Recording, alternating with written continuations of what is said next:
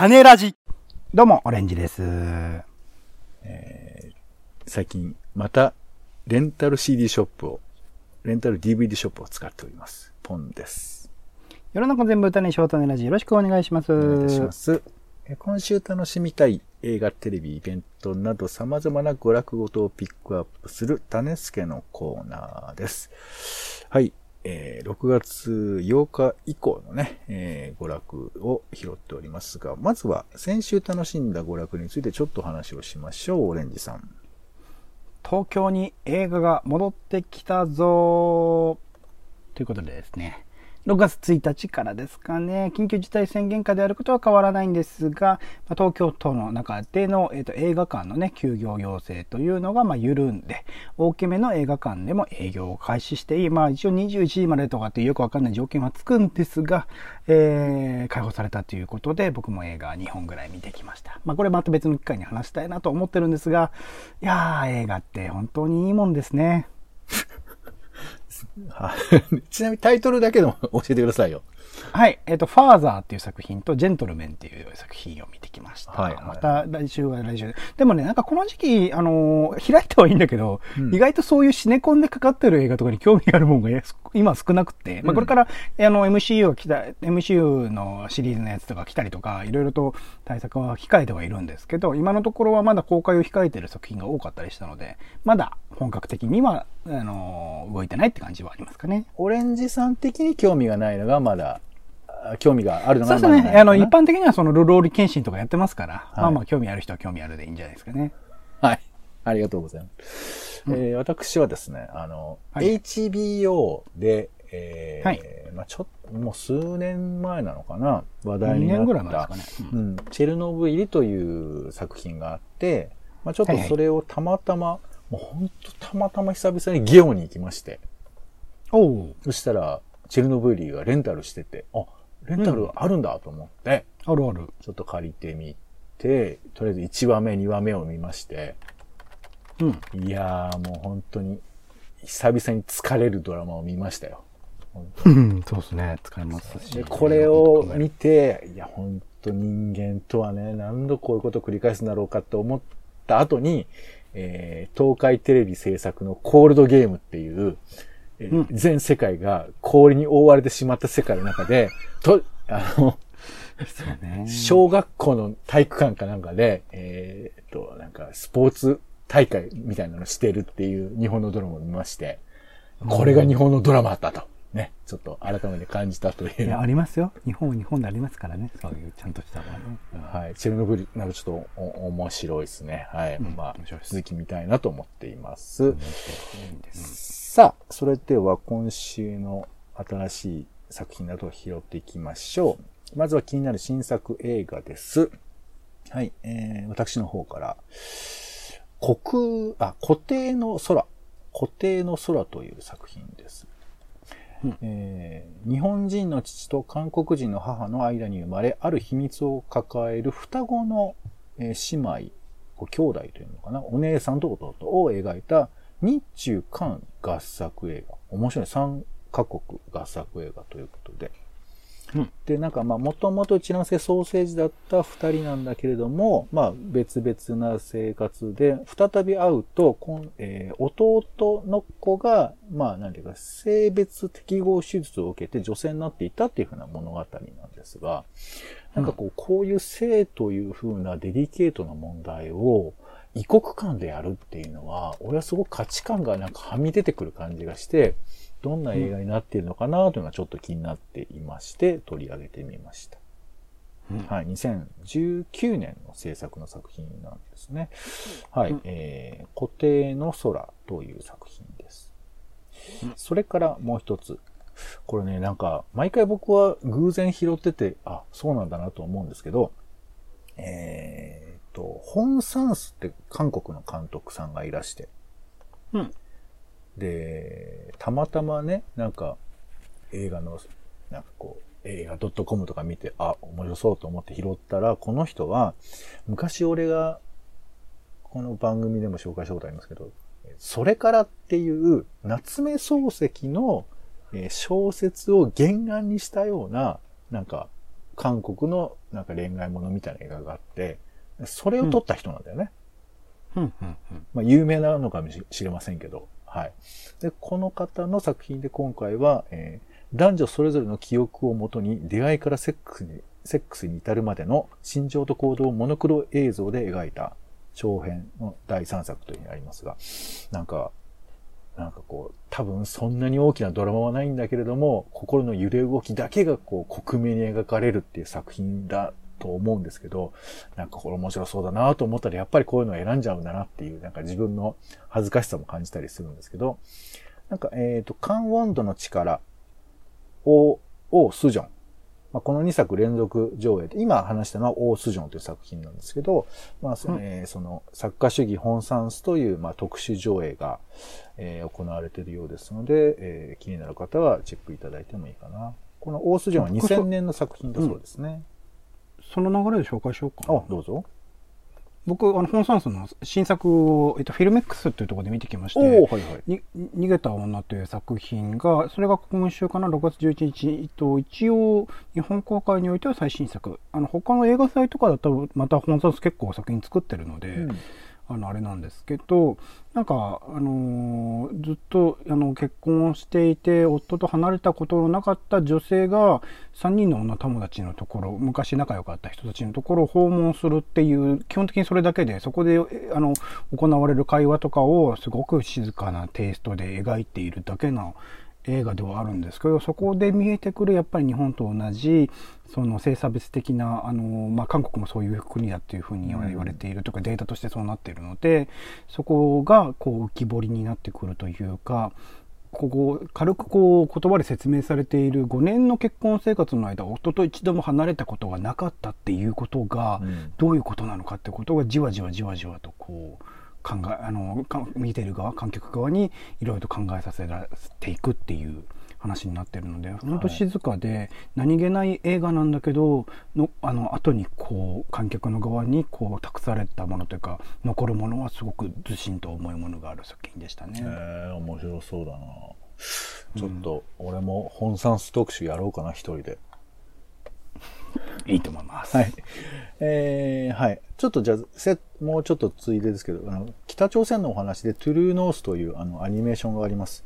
えー北朝鮮強制収容所の過酷な環境で生きていく家族とその仲間たちが成長していく姿を生存者の証言を参考に描いたということで、あの、絵柄はまあなんかちょっと可愛らしい感じもあるんですけど、まあ、結構壮絶な状況が描かれ、予告編では描かれていたので、これも、まあね、北、えー朝鮮の、まあ現実というかその僕らのすぐ近くにあるけどまだまだ解決されていない、まだ続いているような問題をちょっと描かれてたりもするので、まあこれもちょっと、うんえーご紹介しておかおこうかなと思います。うんはい。では、えー気になる名画でいきましょう。オレンジさん。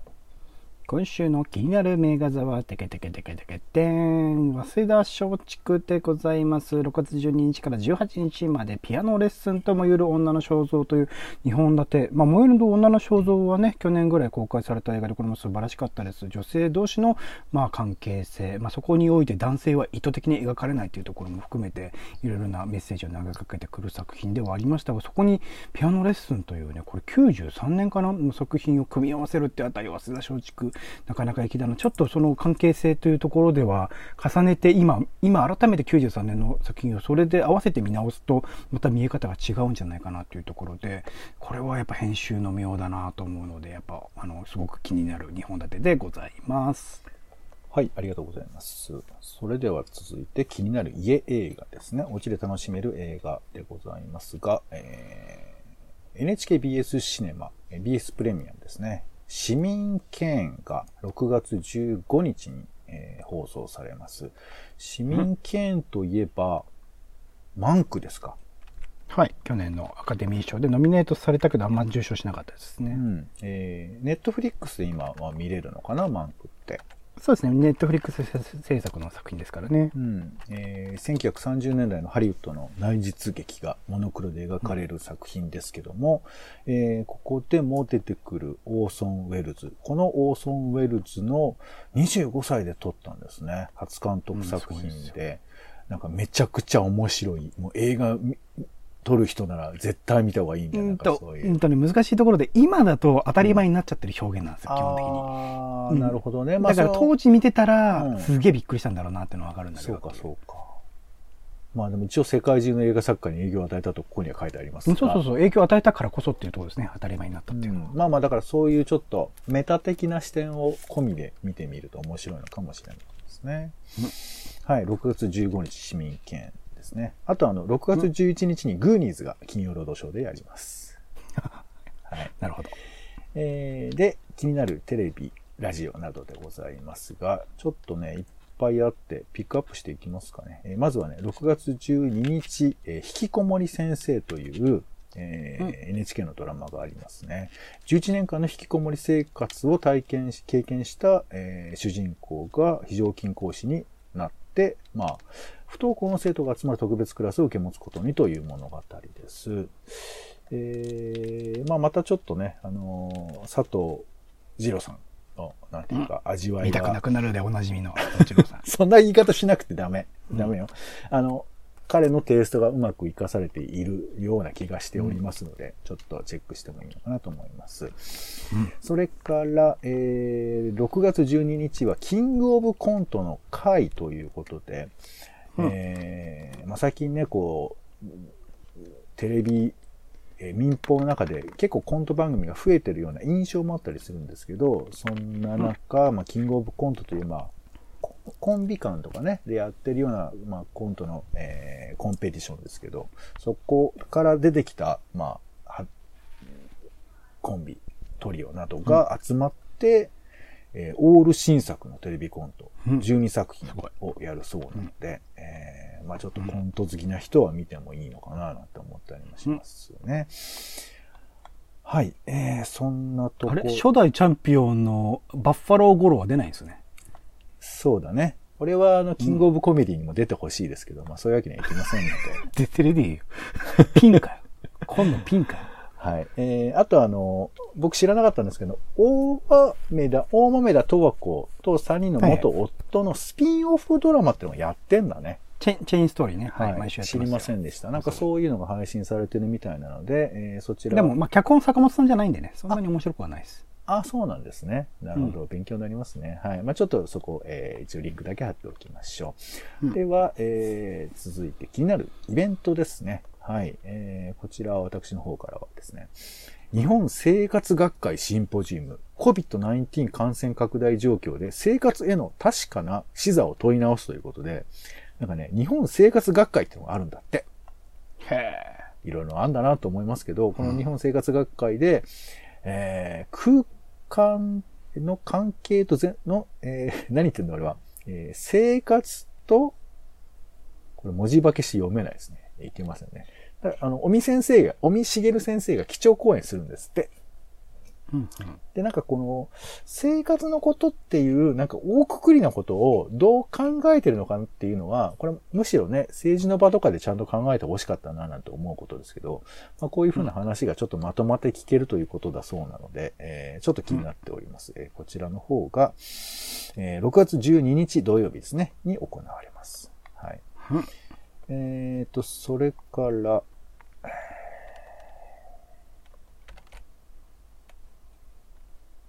はい、オレンジさんお願いします。飛んでいいんですか、うんはい。えーっと、僕は推しを伝える文章術というイベント、オンラインイベント、無料のイベントが6月10日にあるそうです。えーっと、三宅さん、三宅加穂さんというですね、文芸オタクの私が教えるバズる文章術などの本を書かれた方が、なんか自分が好きなものっていうのの魅力を伝えるための文章の書き方を教えてくれるそうなので、まあ僕たちはこれはぜひ聞いてね、学ぶ必要があるんで、せっかく無料ですし、あのぜひぜひ、えー互いにね、聞ければいいなと思っております。はい。ありがとうございます。